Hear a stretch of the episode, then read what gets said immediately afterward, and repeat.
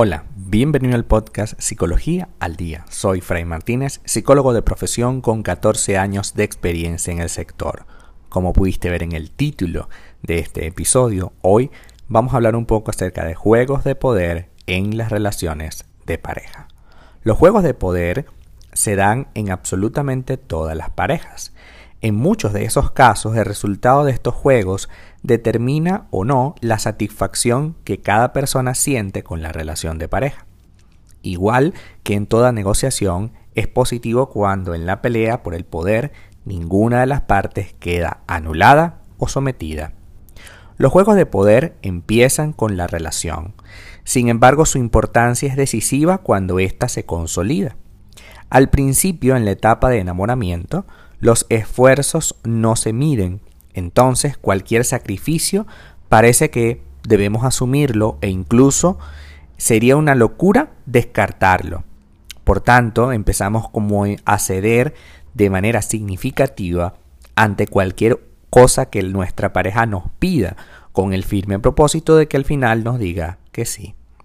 Nuestros pensamientos ocupan esa persona lo ocupan esa persona constantemente.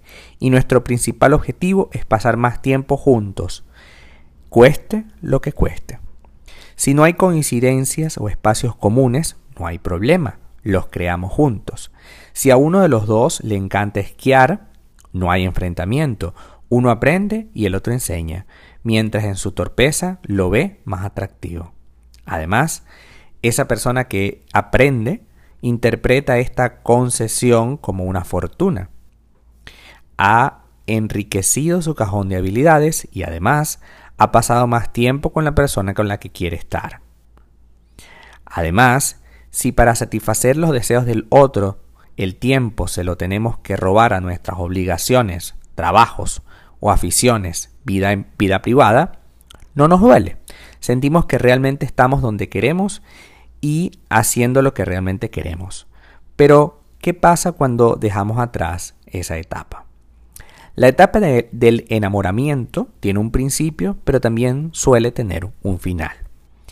Generalmente alrededor de seis meses al año, ya la etapa del enamoramiento en donde parece que todo debe ser de una manera determinada, deja a un lado y comienza a existir otro proceso en nuestras vidas uno, en el que nosotros nos damos cuenta de que todo aquello que estábamos imaginando no es tan real. De que sí, bueno, él esquía, pero a mí no me gusta la nieve. Donde él llega tarde y ya no me parece tan atractivo ni gracioso, ni que él se tome el tiempo o ella se tome el tiempo para pensarlo. Creemos incluso que empieza la, relación como, como a flaquear, ¿no? Como a ser diferente. En parte porque el desgaste que deja esta montaña rusa emocional es muy grande. Las alarmas de esas demandas de otras facetas de nuestra vida que hemos dejado atrás en segundo plano empiezan a sonar demasiado.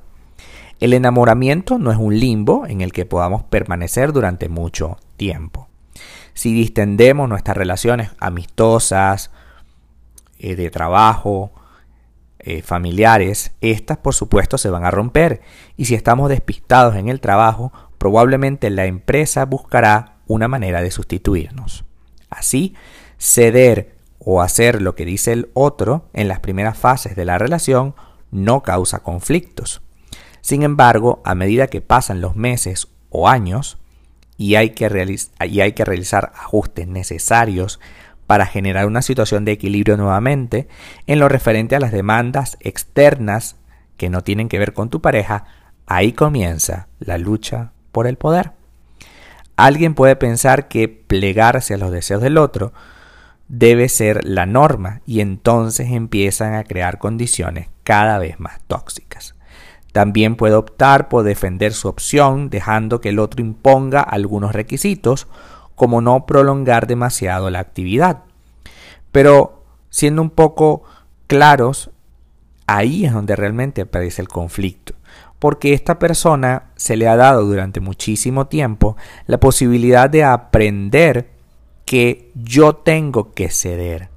Y entonces, por supuesto, cuando tú le dices que no, esta persona se le enciende la alarma y dice, pero si siempre me ha dicho que sí, ¿por qué ahora me dice que no? Por ejemplo, Pedro está deseando hacer un viaje con su pareja a París. Sabe que ella no le gusta especialmente esta ciudad, de manera que Pedro adelanta un conflicto y quiere el poder o la ventaja en esta decisión. Pues, ¿qué haría?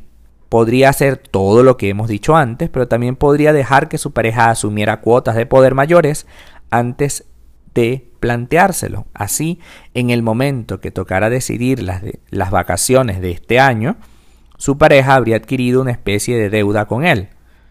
Ya te toca decidir algo a mí o a ti. Me explico. El gran problema de las relaciones de poder es que nosotros queremos imponer una cosa específica, las vacaciones a París. Pero debemos siempre estar conscientes que la otra persona puede, puede querer lo mismo, pero puede que no. Y ahí empieza el juego de poder, porque tú, cuando la persona te dice no, crees que es algo personal, o sea, te lo está diciendo a ti como que no valora lo que tú quieres, y resulta que no es así. Esa persona no es que no valore lo que tú quieres, es que quiere otra cosa. Y querer algo no significa quererte menos a ti, y hemos ido construyendo con el enamoramiento, en esa etapa en la que todo era así, que la persona le dice que sí a todo porque te acepta y te ama. La, tu pareja te puede amar, pero no necesariamente te tiene que decir sí absolutamente todos tus deseos. Van a haber deseos en los que definitivamente tu pareja no quiera no, no quiero, no quiero hablar del tema, no quiero conversar sobre eso, no quiero hablar al respecto, no me gusta ir a París, no quiero esquiar, no quiero pasear, quiero quedarme en la casa, quiero ver Netflix. Y tú tienes el derecho de ir solo, si quieres, y también tienes el derecho de sentarte con tu pareja y explorar la salida de Netflix, de la salida de quedarte sentado viendo Netflix con una cotufa, con unos eh, ¿cómo se dice? Cotufa, palomitas de maíz. Hay un montón de, de, posibilidades en esa, en esa pequeña frase. Juegos de poder no saludables. Hay situaciones en las que este tipo de juegos de poder se convierten en absolutamente peligrosos. Esta es una de las razones por las que más recelamos cuando se forma en una pareja. Asumimos que uno ha jugado mucho y por lo tanto ha ganado habilidad, mientras que el otro no lo ha hecho. Algunas personas, como aquellas que tienen tendencia a los celos, por ejemplo, suelen pelear de manera intensa por este poder. Es decir, las personas celosas, por ejemplo, quieren controlar a, tu, a su pareja y ahí empieza un juego de poder.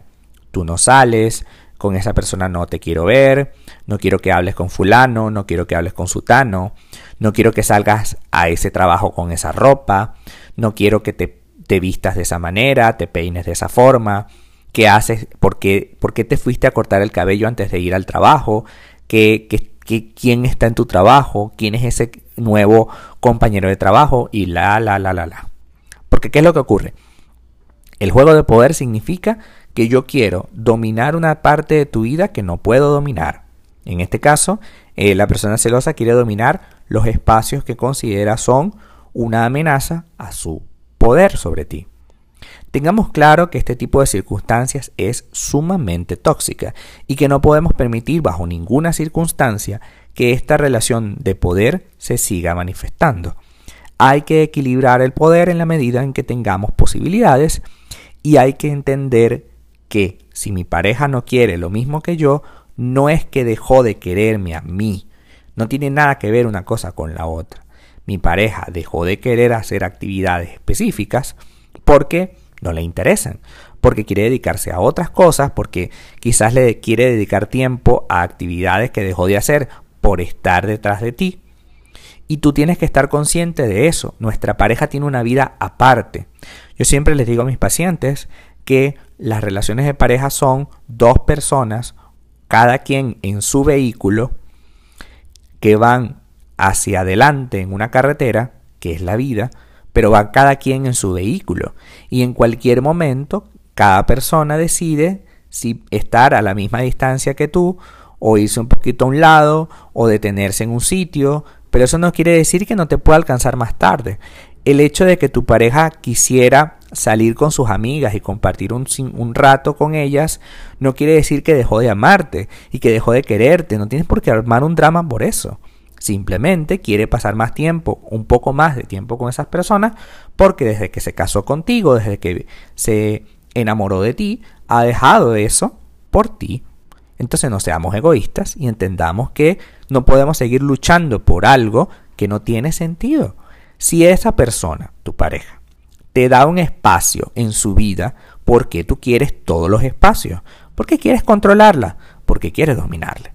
Y esa no puede ser la clave en ningún momento de una relación de pareja sana. Hasta acá nuestro episodio del día de hoy. Muchísimas gracias por quedarte aquí hasta el final. Si deseas saber más sobre mi contenido, www.fraymartinez.com. Para consultas online, www.fraymartinez.com y también sígueme en mi Instagram, arroba fraymartinez20. Muchísimas gracias y hasta el próximo episodio.